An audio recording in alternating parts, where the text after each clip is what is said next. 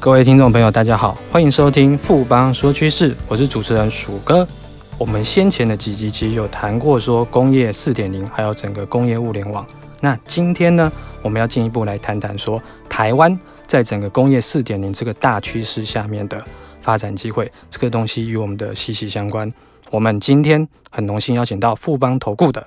资深协理翁武胜来，我们谈谈台湾的工业四点零发展的机会。协理好。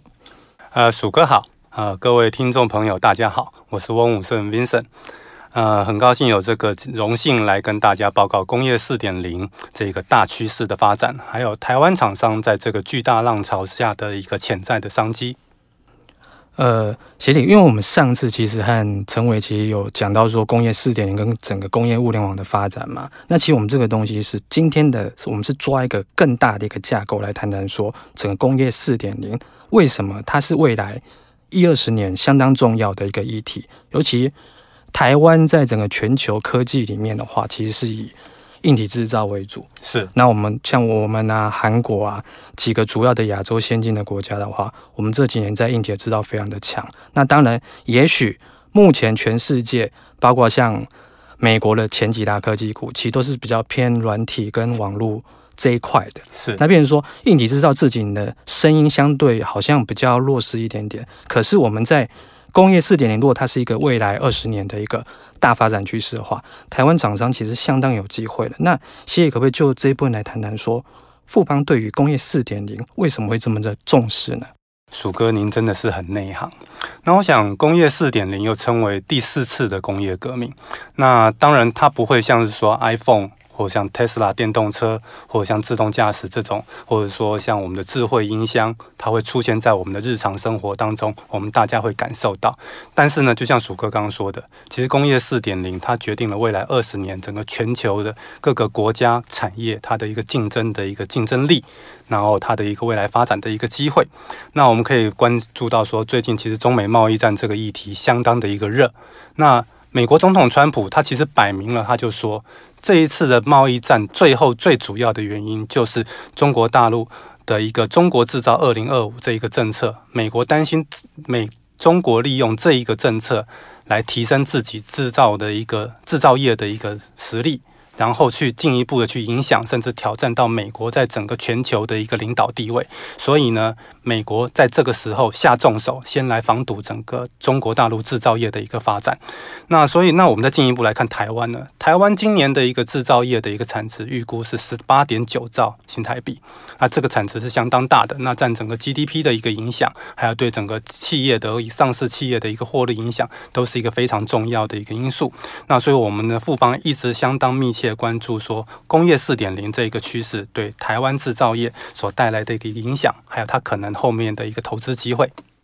的确哦，协理这边提到一个相当重要的重点哦，就是他有提到一个数字是十八点九兆。这是整个台湾制造业的一个产值非常的大。那我们知道说，台湾的 GDP 一年大概是五千多亿美元。那其实就纯值来看的话，这制造的产值非常的大。当我们实际上算到 GDP 是用一个进出口的方式，可实际上制造业其实一直是台湾这二三十年来一个工业，或者说是乃至于消费民生，算是一个我们整体生产的一个命脉。所以接下来的工业四点零应该是。会相当的精彩。那我们台湾的机会又会在哪里呢？其实我们可以这样来看，刚刚鼠哥有提到，台湾一年的 GDP 在五千多亿美金，然后制造业产值是十八点九兆。那从这边来看，当然它就是很重要。那我们来看台湾股市的股王是谁？台积电。台积电基本上是台湾的一个这边最接近工业四点零的一个领导指标，所以也就是说，如果今天台湾的制造业都能够往工业四点零这边去发展，我们就可以看得出来说，台湾的一个制造业会有多么样的会有竞争力。当然，要讲说台湾在整个工业四点零的发展机会之前，我们可能先要来理清楚什么是工业四点零。因为现在满街都在讲工业四点零，但是工业四点零的一个实质内容又是什么？我们可能必须先来做个说明。那第一次工业革命是在十八世纪，那个时候是什么？纺织机。那所以那个时候是把机械化带入到整个制造业里面。然后二十世纪初的第二次工业革命，它是把电气化的生产线带进到制造业。所以呢，第一次的工业革命跟第二次的工业革命，它其实是机械化跟电气化的生产线，然后来达到一个大量生产这样子的一个目的。那所以呢，这个部分呢，我们通常它的重点就会在什么机器设备、制造设备。那这个部分我们称之它是 OT，是一个 Operation Technology 的。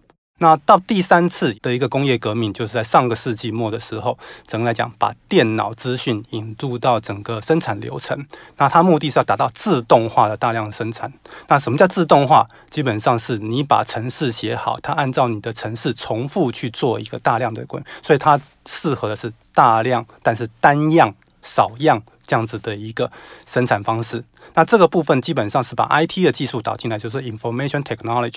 把 IT 导进来，然后再跟 OT 要去做一个技术上面的整合。其实现在不管是台湾或大陆，绝大部分的厂商都还是落在工业二点零到工业三点零的这一个阶段，也就是大家都还在很积极的导入 IT 的技术，但是 IT 的技术并不保证你一定就是能够。生产的很顺畅，它必须 IT 要跟 OT 中间能够去做整合，所以这个部分基本上是要耗费相当多的一个精力。所以现阶段台湾的很多的厂商基本上是工业二点五，那可能到工业三点零，有一些有，有一些还没有。大陆的话更是，大陆可能很多的的厂商是在二点零，但他现在积极要往三点零，那甚至要往四点零这边来走。所以我们可以发现到说，这个当中坦白来讲。同样在喊工业四点零，但是每个地方的落差是很大的。那我们再来讲说什么叫工业四点零？工业四点零坦白讲非常复杂。第一个，它不是只有导入网络技术，大家说啊，我们联网就好，其实不是。工业四点零它导入网络技术，而且要感测技术，然后有 AI 技术，到最后呢，它再把整个的一个做一个整合。那这个部分我们大概分为三个阶段。第一个阶段就数位化。什么叫数位化？我们把所有生产的一些机台的的这些数据，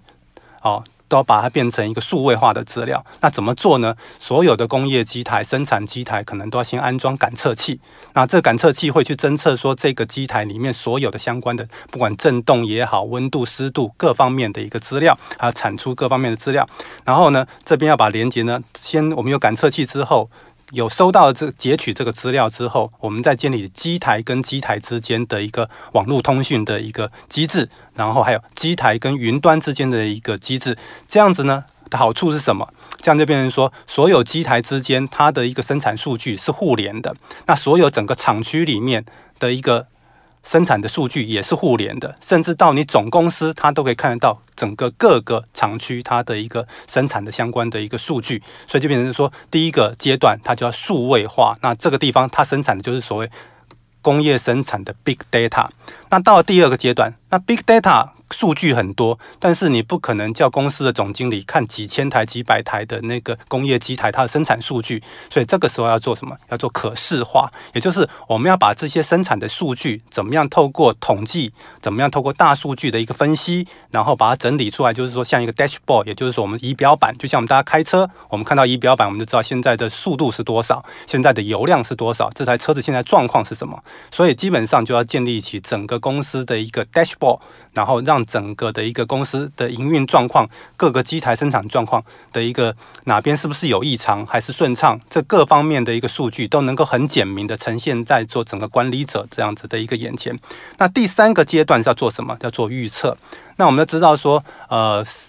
工厂的一个生产机台都要做定期的一个维修，但是其实工厂常常遇到了一个很大的问题，在于说机台可能到还没到定期维修的时间，它就故障了。一旦故障，你就必须什么？去停机，然后去再找原厂派维修人员来检修。那这个来这样一来一往，你所耗费的停机时间的生产成本，然后维修成本。甚至说，那个产品跟半成品中间的报废成本，对于企业来讲，它就是一个很大的损失。但是，如果我们可以透过先前所收集到的这种生产的大数据，然后经过所谓的 AI 的一个演算法，然后我们去做预测，然后预测说，诶。这个生产机台什么时候应该要进行检修了？它虽然还没到定期检修的一个时间点，但是我们根据我们的数据，我们认为说它已经需要检修了，我们就可以提前安排，然后提前说把整个维修团队先找来，然后把所有的一个原料半成品这边都先做了一个安排之后，我们再来做维修，那把整个维修成本降到最低，然后生产的效率就可以提到最高。这个地方是做预测。那所以整体来讲的话，我们从这边可以看到说，第一个它必须要先。有大数据，第二个，它必须要做分析可视化。那第三个，它要做一个预测的分析的能能力。把这三阶段做完了，它基本上就是接近到所谓工业四点零的一个阶段。所以我们可以这么说，工业四点零的目标就是说，从生产机台到制造人员到管理人员，这个到甚至到企业的最高层，这一连串整个制造的垂直的整合，然后还有从原物料的一个供应链，然后到整个生产开发的一个过程，然后再到仓储物流，最后到消费者售后服务这样的一个水平的整合。所以，一个垂直的整合跟水平的整合这样完成之后，它就可以达到第一个降低成本，第二个不但可以有效率的大规模生产，也可以兼顾少量多样的快速客制化的一个目标。那这样子呢，它所涵盖的范围包含要从生产设备的 OT 技术的提升，要从自动化的控制技术、工业物联网。甚至 AI 的分析跟预测技术这么多的一个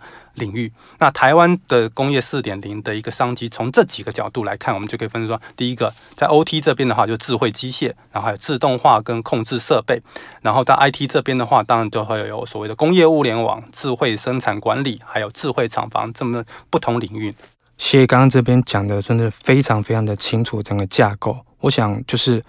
外行。可能你就是看热闹，内行的话，你就会听到一些门道。因为其实有一个非常重要的观念是，工业四点零啊，有一些厂商，刚协有讲到说，现在国内的厂商大概就是大概是二点二点五到三吧，就还没有到四点零。可是实际上呢，有些自诩为，尤其是在工业电脑这一块的产业的一些龙头公司，他是说我们早就已经在做工业四点零这一块，而且他们说过去的。过去这些机械是所谓的自动化，那我现在一样是做自动化，智是变成是智能的智。是。那有一个还还蛮好玩的一个东西是。国内的工业电脑厂商，他们现在说我们不是工业电脑厂商，我们是智能电脑厂商，就是所谓的 IPC。IPC 过去是 industrial，现在 intelligent。对，现在是变成说你是有智能的。啊，其实这个东西其实就是简单来讲，就是所谓刚刚协理提到就是工业四点零的这个概念。那刚刚协理其实最后这边有分到说，包括智慧机械，然后自动化与控制设备、工业物联网，然后。还有一些智慧生产管理跟智慧厂房这些，那台湾它真正的商机会有哪些呢？对，我想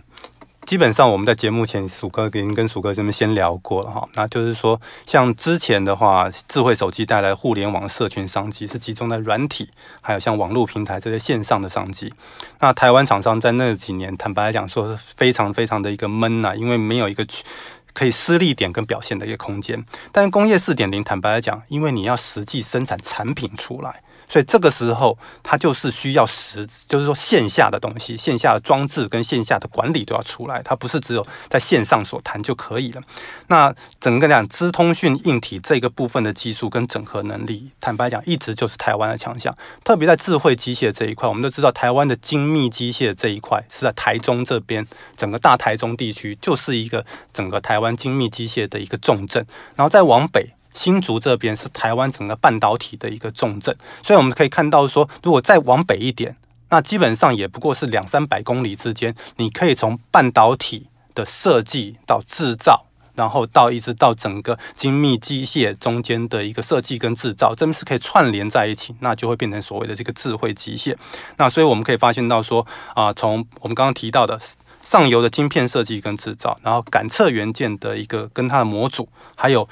网络闸道器，大家会说网络闸道器有什么特别？不是现在都已经是夕阳产业？其实不是，因为现阶段的一个物联网，甚至未来的一个 AIoT，我想未来的发展重点会是在网络闸道器。为什么？因为它加入了边缘运算能力，它是有 AI 智能的。好，所以我们称之它这个是叫边缘运算，所以有边缘运算能力的一个网络闸道器，然后到工业电脑 IPC，那刚刚鼠哥也提到了，就工业电脑不单单在只是做一个工业控制的电脑，它本身必须要伴随说它本身会有很多的一个呃运算跟预测的一个能力，整合的一个能力，所以现在的一个工业电脑厂商，大家都在看，呃，年收入如果在四五百亿以上这些的一个 IPC 龙头大厂，坦白来讲。他所做的已经不是在只单单提供一个工业电脑，它是提供 solution。所以我想这个是工业四点零一个非常重要的一点，它不能只卖产品，它必须要卖服务、卖系统。我想这个地方是一个重点。那所以说整体来讲的话，我们在看到说智慧机械，然后刚放工具机、机器人、传动元件，然后自动化的搬运设备、检测设备，乃至到最终的一个智慧工厂的一个管理系统。坦白讲，这边通通都是硬体，但是硬体中间，因为台湾有最好的沟通成本。那也就是说，呃，我们的供应链上下供应链非常的一个完整，然后再加上相当的人相关的一个人才，我想这边整合的一个协调沟沟通的成本，坦白讲是全世界最低的，所以台湾在这边硬体的产出也是全世界 CP 值最高的，所以我们会认为说，整个来讲，台湾在这个部分是有相当大的商机。不过，我想，工业四点零对台湾来讲，它不单只是商机，坦白讲，它也是挑战。为什么？因为台湾厂商就像鼠哥在刚刚所提到的。还是停留在二点五到三点零这一个阶段。那如果这个阶段大家在重视的还是产量，产量，大家更重视还是生产。但是其实它工业四点零，它重视的是什么？它重视是你的一个调整能力。所以也就是说什么？它必须重视的是服务。我们可以看到日本的工具机大厂 Fanuc，它基本上来讲，它除了卖产品之外，你随时随地，你的产你的产品有任何机台有任何的一个问题，它立刻都会有工程师来替你做处理。然后也就是它背后的服务是相当的一个完整的。然后像西门子，它除了在卖你机台之外，它是整个通讯协定，它都帮你设定好，网络通讯协定都做都做好的，甚至给你平台分析。所以我就是说，整个工业四点零呢，整体来讲不能单单只是卖产品，它本身是要卖服务、卖系统，然后提高整个产品的附加价值，才能够在整个。工业四点零的发展趋势当中，取得一个优势跟获利的一个机会。那我想时间的关系，我们今天其实没有办法跟大家一一分析说台湾厂商在工业四点零的各个领域的发展机会。我们后续呢会针对台湾厂商在智慧机械、工业电脑、智慧工厂等领域的竞争优势为大家做说明。请大家一定要继续锁定富邦说趋势，和我们一起掌握工业四点零的投资机会。谢谢 Vincent 今天跟我们这么的深入浅出的一个整个工业四点零架构的一个说明。谢谢 Vincent，谢谢鼠哥，也谢谢各位听众的聆听。经过今天的节目呢，我想各位听众对于什么是工业四点零它整体的大架构，尤其是对台湾的影响跟未来二十年台湾的机会，应该都有一些清楚的认识。富邦说句是，我是鼠哥，我们下周见。好正，好正，好正啊！你垂涎权证，心动却不敢行动吗？富邦权证真正好正，尾脉波动不调降，不被吃豆腐，百张实单好给力，不会卖不掉，提供回收好贴心，不吃龟苓膏。富邦专属权证网站，电子下单资讯同步更好掌握，投资要人帮，权证找富邦。权证为高杠杆投资商品，有机会在短期间获得极高报酬或蒙受权利金的损失。购买前请先了解相关风险及详阅公开说明书。本公司经目的事业主管机关核准之许可证照字号为经管证总字第零零零七号。